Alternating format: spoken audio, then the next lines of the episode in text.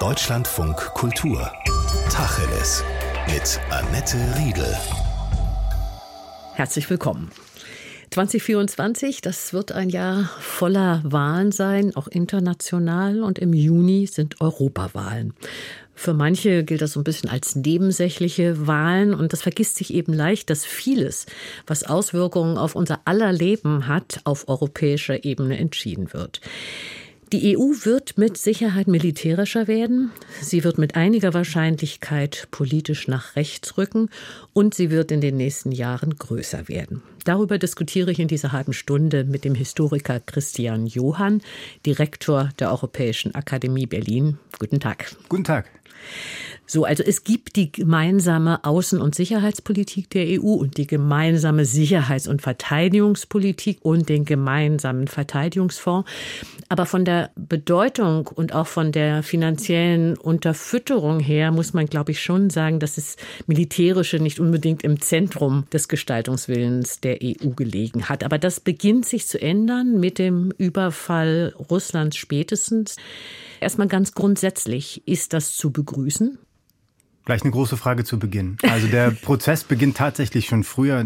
Ursula von der Leyen's Kommission hat sich als geopolitische Kommission verstanden von Tag 1 und auch seit 2014, seit Euromaidan sind die Tendenzen klarer, die Augen offener, das Bewusstsein größer, dass sich Europa strategisch positionieren muss. Die Sprache der Macht lernen muss. Europa hat Ursula von der Leyen beim Amtsantritt gesagt. Das hat sie gesagt. Das Militärische muss man unterscheiden von dem Militaristischen. Das ist eine feine Unterscheidung, eine, von der wir in Berlin zumal ja auch gut sprechen können.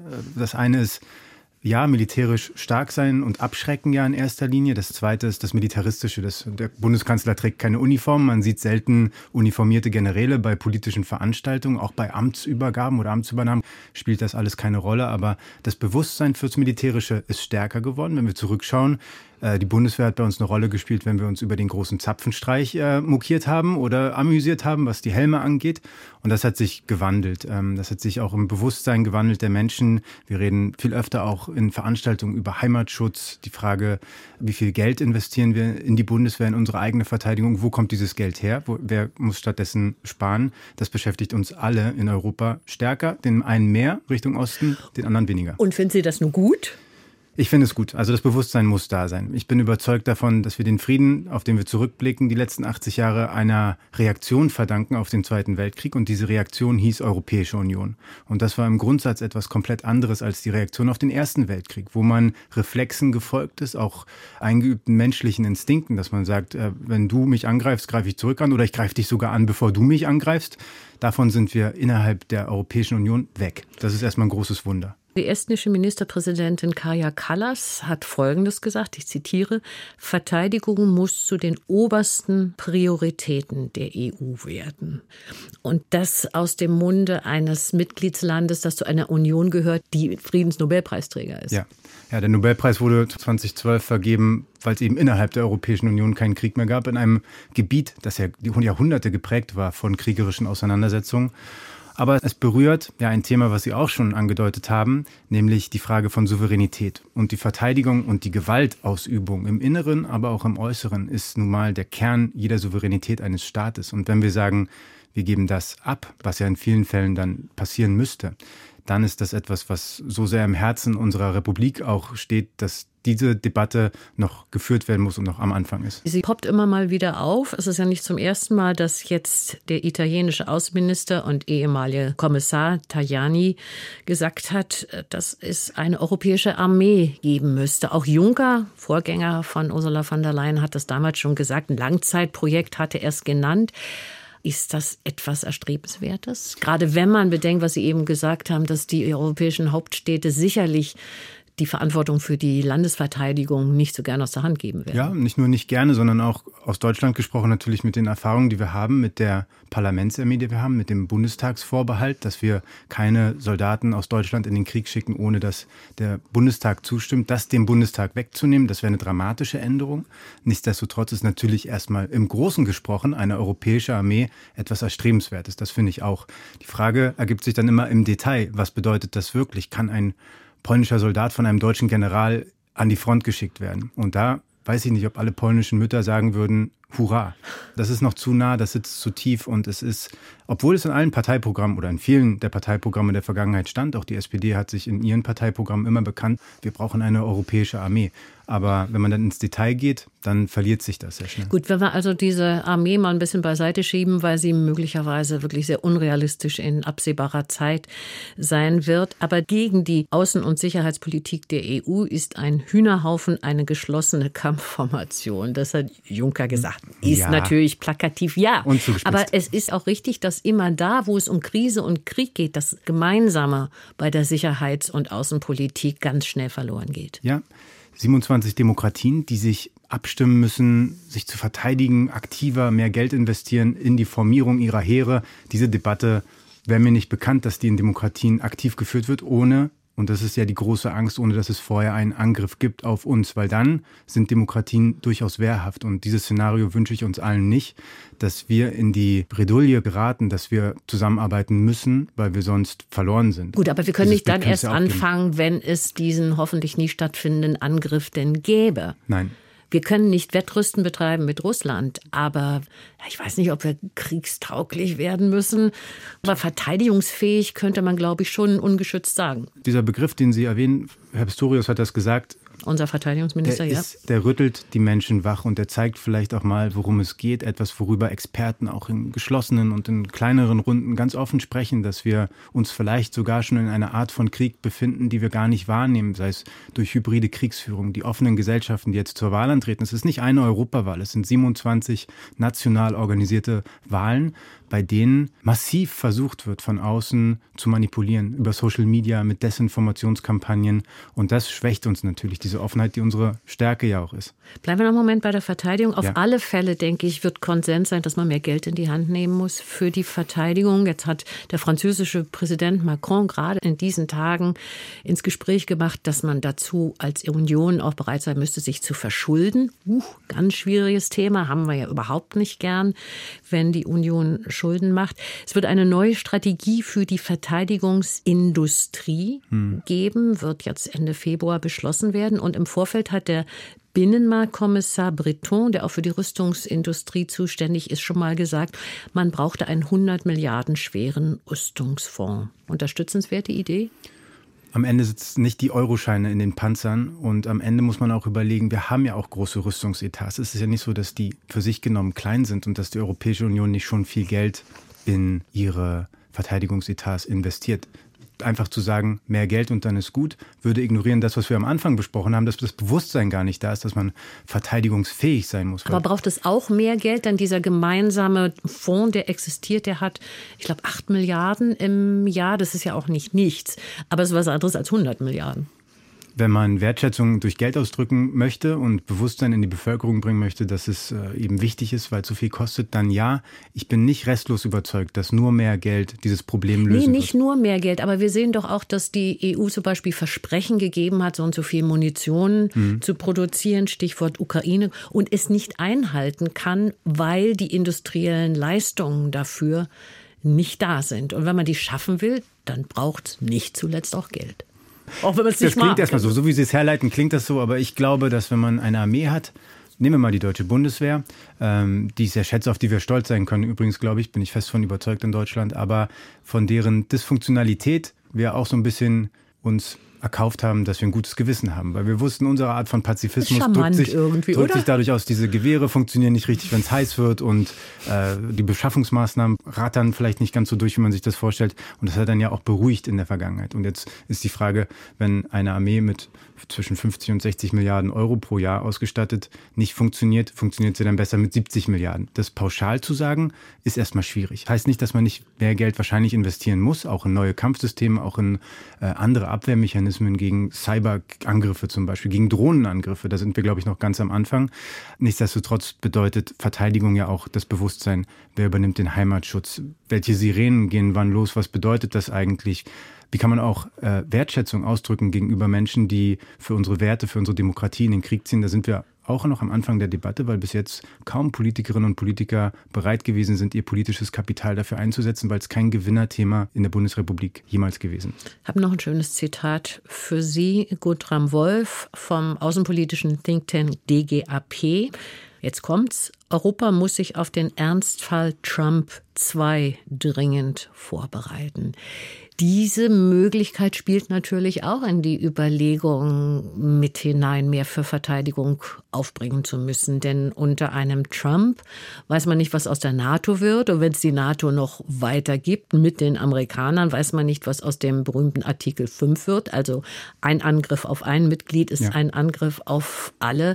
Und dann gibt es keinen Sicherheitsschirm mehr für Europa. Dramatisches Szenario? Wir müssen uns natürlich, und es passiert auch, darauf vorbereiten, dass Donald Trump diese Wahlen gewinnen könnte. Wir müssen uns übrigens auch bewusst sein, dass solange wir ihn kennen, hat er noch nie irgendwas so gemacht, wie man es von ihm erwartet hat oder sehr selten. Oder er ist mit Dingen durchgekommen, wo man geglaubt hat, dass er es nicht macht. Also das rational einzuordnen, ist erstmal eine schwierige Aufgabe. Gleichzeitig sollte man sich immer darauf einstellen, äh, und das muss die Außenpolitik machen, das ist Aufgabe des Auswärtigen Amtes, aber auch aller Außenverbindungen, die wir als Gesellschaft pflegen in die USA, mit der anderen Seite auch Kontakt aufzubauen. Wo sind denn die Kontakte zu den Republikanern? Als Donald Trump das erste Mal die Wahlen gewonnen hat, da stand das Auswärtige Amt ziemlich blank da und wusste gar nicht, mit welchen republikanischen Politikern können wir jetzt sprechen. Das hatte seit der Tea Party-Bewegung schon abgenommen, dass man nicht mehr wusste, wer sind die eigentlich. Oder man hat sie ignoriert und alte Bande benutzt, die dann eher auch mit der Demokratischen Partei zusammenhingen auf der anderen Seite des Atlantik. Und das ist eine generelle Aufgabe. Auch wenn Donald Trump nicht Präsident wird, kann es ja sein, dass danach jemand kommt, der auch die NATO in Frage stellt, so wie er es getan hat. NATO bedeutet für uns als Deutsche auch die sogenannte berühmte atomare Teilhabe zu haben. Also wir haben selber keine Atomwaffen aus guten Gründen, aber wir stehen unter einem Schutzschild, wenn man so will. Jetzt gibt es die ersten Stimmen, mehr strategische Unabhängigkeit Europas. Europa muss auch Atommacht werden. Der Politikwissenschaftler Herfried Münkler hat im November in einem Interview gesagt, es spricht einiges dafür, eine wirkliche europäische Abschreckungsfähigkeit aufzubauen und eine europäische Atombombe, das wäre ein entscheidender Schritt zu einer strategischen Autonomie. Wir haben eine Atommacht verloren aus der Europäischen Union. Ich bin trotzdem überzeugt, dass Großbritannien, Großbritannien an unserer Seite stehen würde. Wir haben eine weitere Atommacht in unseren Reihen. Äh, Frankreich kann mit der Force du Frappe diese Atommacht-Idee, glaube ich, sehr gut abbilden. Und auch ist aber französisch, nicht europäisch. Ist französisch, nicht europäisch. Ich weiß nicht, ob da Frankreich nicht auch bereit wäre, so die ein oder andere Atombombe äh, einzusetzen, wenn es mal dazu kommen sollte, oder wenigstens damit zu drohen. Also ein Angriff auf, auf Deutschland, da würde Frankreich, da bin ich sicher, bevor es dazu kommt, auch äh, klar machen, dass es eine Nuklearmacht ist. Aber vielleicht braucht es dann wirklich Gespräche, wie der Ex-Diplomat und Sicherheitsexperte Wolfgang Ischinger fordert, dass die von Frankreich ja mehrmals schon angebotenen Gespräche zu einer möglichen Europäisierung von seinen Atomkräften dann auch mal aufgenommen werden müssten. Ja, darüber zu sprechen und darauf hinzuarbeiten, ist, glaube ich, sinnvoll. Da steht die politische Frage dahinter, wer entscheidet über den Einsatz am Ende. Ist es der französische Präsident oder, Klammer auf, das ist Fragezeichen. Kommissionspräsidentin, Punkt, Punkt, Punkt. der Rat muss man sich dann treffen und in die Nacht diskutieren, wie man wo reagiert. Was nichts Schlechtes ist. Also mir ist lieber, die Leute diskutieren bis 4 Uhr morgens, als dass sie sich gegenseitig an die Gurgel gehen. Also das will ich auch gar nicht äh, ins Lächerliche ziehen. Aber eine europäische Atommacht hängt so viel mit den Punkten, die wir am Anfang besprochen haben, zusammen mit Souveränität und auch mit dem weltweiten Unbehagen. Da müssen wir uns ja auch nichts vormachen. Die deutsche Frage, die da so ein bisschen auch dahinter schimmert, ja, zu groß für Europa, zu klein für die Welt und, und was steckt eigentlich hinter den Deutschen? Wir sehen es jetzt in politischen Umfragen. Wem geben wir denn da eine europäische Atombombe, wenn Europa insgesamt in eine Richtung sich bewegt politisch, die vielleicht äh, gar nicht mehr das im Sinn hat, was wir mal mit der europäischen Einigung vorangetrieben haben? Sie hören Deutschlandfunk Kultur. Wir reden Tacheles mit dem Direktor der Europäischen Akademie Berlin, Christian Johann. Jetzt haben wir bis hierhin darüber diskutiert, dass die Europäische Union, ob man es nun mag oder nicht, militärischer werden muss. Wird sie auch schon. Wird sie auch schon. Der Prozess geht weiter und sie wird weiter nach rechts rücken politisch. Man sieht es ja jetzt schon auf der Ebene der Staats- und Regierungschefs, dass wir da die eine oder andere Regierung von Rechtspopulisten oder unter Beteiligung von Rechtspopulisten haben. Und es sieht so aus, als ob nach den Wahlen noch mehr europaunfreundliche Abgeordnete im Parlament sitzen werden. Jetzt kann man sagen, es sind ja jetzt schon 25 bis 30 Prozent, wie man das auch immer rechnet. Und vielleicht wären es dann noch mal ein paar Prozent mehr. Aber es bleibt eine Minderheit. Legt euch mal wieder hin. So schlimm ist das doch nicht. So vorsichtig, wie man mit Prognosen ein halbes Jahr vor der Wahl sein muss, so gefährlich erscheint doch die Tendenz, dass es einen großen Zulauf geben könnte zu den rechten Fraktionen, dass die rechte Parteienfamilie gestärkt wird, die EKR, die Idee, dass äh, diejenigen, die, und das ist ja die neue große Absurdität, die man ja auch erstmal vermitteln muss. Da sind Leute, die lassen sich fürs Europaparlament wählen und äh, nach Europa äh, schicken, nach Brüssel oder Straßburg, sind aber komplett Gegner dieser um europäischen Europa Idee. abzuschaffen. Genau, das haben wir beim Brexit gesehen. Die führen das Ganze ad absurdum, tragen damit dazu bei, dass es auch ein Unverständnis gegenüber diesen europäischen Einrichtungen gibt.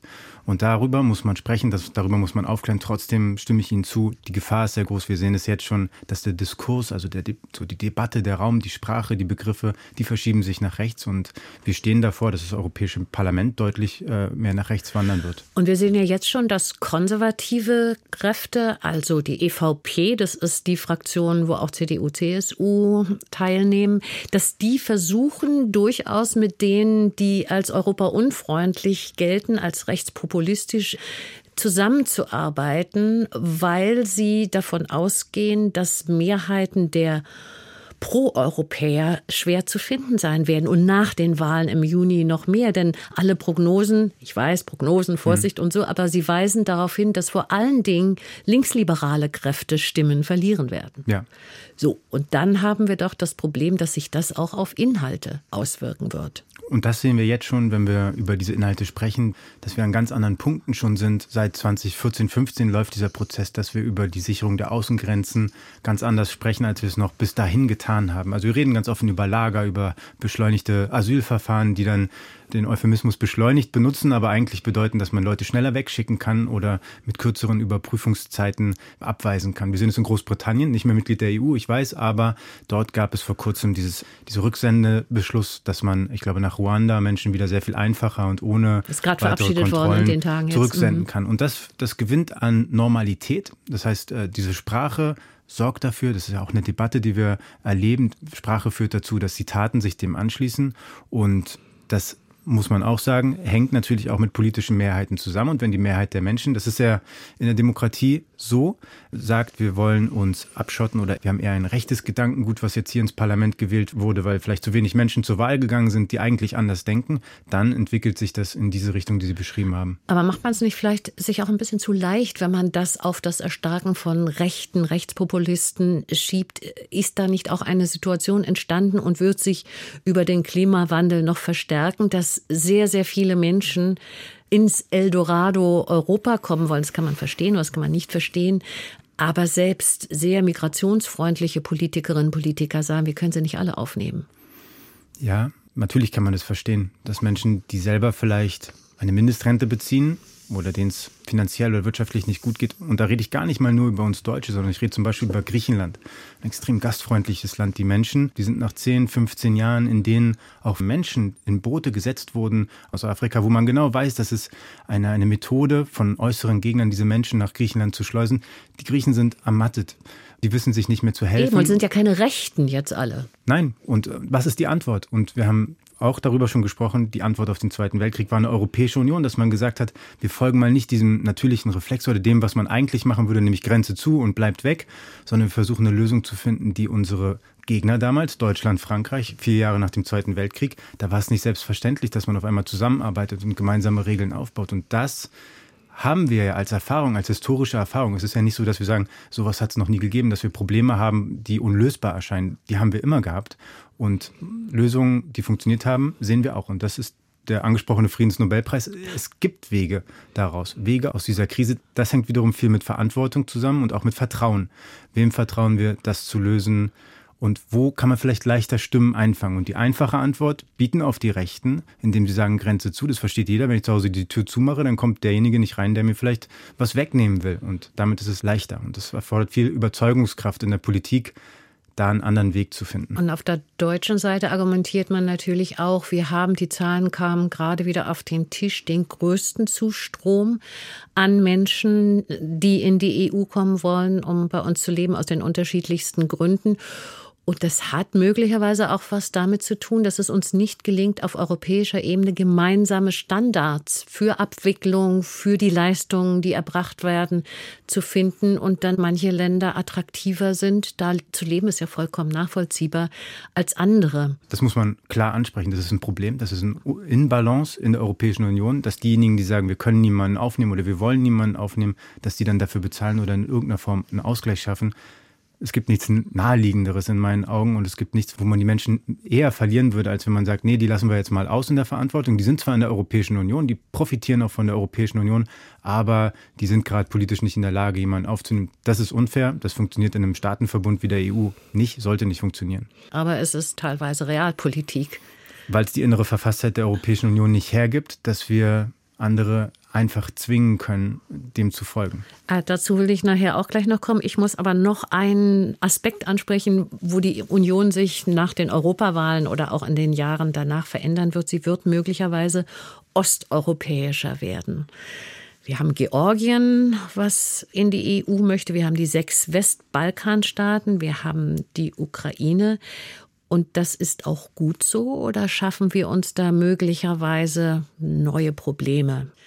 Der Kuchen wird ja nicht größer, aber er wird in mehrere Stücke verteilt und das Gewicht der osteuropäischen Sichtweise wird stärker ist es ja auch schon geworden bei der letzten Erweiterung. Ja. Wir haben vor 20 Jahren, ja, jetzt gerade feiern wir, im, äh, im, Mai ist es soweit, 20 Jahre Jubiläum 2004, dass zehn Staaten, die zumeist im Osten lagen, ein paar im Süden, ein paar im Norden, dazugekommen sind. Und da ist die EU schon nach Osten gewandert. Das wird weitergehen. Andersrum wäre meine Frage, sind wir bereit, das Risiko einzugehen, die EU nicht zu erweitern. Darin liegt die eigentliche Gefahr, weil dieser Kuchen, von dem Sie gesprochen haben, der kann uns auch von anderen weggegessen werden, die nicht in der EU sind, sondern die sich diesen Kuchen anschauen und Begehrlichkeiten haben, davon was abzubrechen und dann wird der Kuchen insgesamt kleiner für die wenigen, die noch in der EU sind. Auf der anderen Seite kann man, Sie haben die Erweiterung 2004 angesprochen, kann man aus dem Beitritt von Rumänien und Bulgarien, das waren politische Entscheidungen, die waren wahrscheinlich auch richtig, aber kann man auch lernen, dass solche politischen Entscheidungen auch Probleme importieren. Also wenn man sagt, die EU ist ein Bollwerk gegen antidemokratische Entwicklungen oder Strömungen, dann holt man sich unter Umständen, wenn man ein bisschen Pech hat, antidemokratische Strömungen ja auch mit rein. Richtig, deswegen wird eine Erweiterung nicht ohne eine Reform der Institutionen funktionieren. Und eine Reform der Institutionen wird nicht funktionieren ohne eine Erweiterung, weil man erst dann die Regeln neu auflegen kann. Jetzt haben Sie mich als Historiker vorgestellt, da will ich das auch sagen. Welcher Franzose hat gesagt, oh, ich möchte unbedingt mal was mit den Deutschen machen? Vier Jahre nach Ende des Zweiten Weltkriegs. Wen hat man sich denn da reingeholt? Wer ist denn in der Verwaltung? Wer sind denn diese Deutschen, die in den 50er Jahren 49, 50, 51 Mitglied der europäischen Gemeinschaften werden? Daran kann man sich doch orientieren. Es war doch nicht schlimmer als Rumänien. Es ist doch nicht das, was uns in der Ukraine erwartet, dass da Menschen sind, die das zerstören wollen. Es ist doch das Gegenteil der Fall. Ich habe noch nie ein Land gesehen, in dem Menschen Blut vergießen für die europäische Flagge die Menschen außerhalb der Europäischen Union sind ja sehr viel größere Fans der EU, als wir das innerhalb mittlerweile geworden sind. Also wir holen uns da auch einen großen Kuchen rein. Natürlich ist, was landwirtschaftliche Produktion angeht, die Ukraine, mhm. den Konflikt gibt es ja schon. Äh, Europas Kornkammer der Welt. Natürlich wird es Verteilungskämpfe auch dort geben. Es muss sich zurechtrückeln. Die Frage ist nur, nehmen wir die Alternative in Kauf? Lassen wir zu, dass China und Russland ihren Einfluss auf den Balkan oder in Osteuropa ausweiten und haben wir dann eine direkte Grenze mit denen? Keine Scheu haben, machtpolitisch vorzugehen und sich diese Stimmen und diese Menschen zu erkaufen? Kann man natürlich eigentlich wirklich nur Nein sagen, wenn man diese Frage so stellt. Trotzdem, wenn man bei der Ukraine eine Sekunde bleibt, ein Beitrittskandidat, der im Krieg ist, in ja. einer Kriegssituation. Man will also mit diesem Beitrittskandidaten verhandeln. Wir haben bei anderen Ländern gesehen, Serbien 15 Jahre Beitrittskandidat, noch nicht in der EU. Montenegro 14 Jahre, noch nicht in der EU. Ja, großer Unsinn. Und Montenegro hat es lange verdient. Also die ja gut, aber das ist jetzt mal eine Tatsache. Mit der Ukraine, nicht nur wegen des Kriegs, sondern Korruption, Rechtsstaatlichkeit und so weiter, brauchen wir jetzt, glaube ich, hier gar nicht durchdeklinieren, dass da viele Gründe sind. Und dann haben wir immer dieses Moment, es ist ein Zucker Zuckerbrot und Peitsche Ding, diese Motivation in die Union zu kommen, übt Druck aus und sie lockt. Aber wenn das zu lange dauert, dann geht diese Motivation auch verloren ja. und dann setzt ein großer Frust ein. Ja. Man kann der Ukraine doch aber schlechterdings nicht verklickern, ihr seid in zweieinhalb Jahren oder drei oder vier Mitglied. Warum nicht? Weil es nicht vorstellbar ist, dass sie bis dahin die Kopenhagener Kriterien, ich weiß, Bulgarien, Rumänien haben die auch nicht alle erfüllt, aber dass sie die erfüllen und dann weicht man doch die eigene Rechtsstaatlichkeit in der Union auf. Das darf nicht passieren, da haben Sie komplett recht. Sobald wir das berühren, dieses Feld der Rechtsstaatlichkeit, dann kommen wir ins Schlingern, so wie wir es ja jetzt schon tun mit Ungarn. Wir hatten das Problem mit Polen, ein positives Beispiel, was wir auch in den letzten Monaten Hurra, gesehen haben. Was noch nicht, das ist alles noch nicht ausgestanden, aber doch etwas, was uns viel Mut machen könnte. Und wenn wir auch da wieder in die Geschichte gucken, wenn man politisch will, wenn wir wollen, wenn wir vielleicht genug Druck haben, dann sind diese Dinge möglich. Wir haben vor 20 Jahren die Insel Zypern aufgenommen die zu einem Teil militärisch besetzt ist es geht. Die DDR ist äh, der Europäischen Union beigetreten. Ich glaube, es hat nicht mal ein Jahr gedauert, weil sie Teil des äh, Gebiets des Grundgesetzes geworden ist. Und Finnland drei Jahre, ja. Ich weiß, es gibt diese Beispiele. Politisch, wenn der politische Wille da ist, der ist in der Türkei nicht da. Die warten noch viel länger, die mhm. warten am längsten von allen. Aber ich bin nicht davon überzeugt zu sagen, geht nicht, weil es in der Vergangenheit nicht ging oder geht nicht, weil wir wollen nicht. Man kann auch die Erweiterungsprozesse reformieren. Man kann darüber sprechen, dass man stufenweise vorgeht, dass man den Prozess sehr viel stärker unterstützt, dass man Unterstützung in Form von Verwaltung oder in Form von Fachleuten in diese Länder schickt und sehr viel genauer kontrolliert. Was passiert da? Man kann darüber reden, dass man ukrainische Parlamentarier ins EU-Parlament setzt. Die dürfen auch nicht mit abstimmen. Auch diese Erfahrung haben wir hier in Berlin. In Washington gab es es lange Zeit, dass man schon mal die Prozesse kennenlernt, dass man sieht, wie die Kommission arbeitet, dass man jemanden heranführt, sehr viel aktiver. Es geht gar nicht darum, immer nur Kapitel auf Kapitel zu, Kapitel auf Kapitel zu und dann ist man mit Vetorecht ausgestattet. Auf einmal ein Gegenspieler, den wir äh, im Boot haben, Davor müssen wir uns schützen als EU. Das ist das Interesse aller Länder, nicht nur der Großen, auch der Kleinen. Aber vielleicht ist dieses Vetorecht, ja, über das wir ja auch uns immer ärgern, ganz am Ende eines längeren Prozesses. Und vorher gibt es schon einige Zugang zum Binnenmarkt Stufen, die man erreicht hat, die klar machen, wir halten euch bei uns, weil wir euch nicht verlieren wollen in Richtung Russland oder in Richtung China. Sie haben aber selber eben schon gesagt, dass die EU sich dafür auch ein Stück reformieren muss. Ja. Ja, wenn dann nicht mehr 27 am Tisch sitzen, sondern 36 und vielleicht 36 Kommissarinnen und Kommissare. Ja, ja? Und Einstimmigkeitsprinzip, zumindest in einigen Politikbereichen, Steuern, Außenpolitik und so.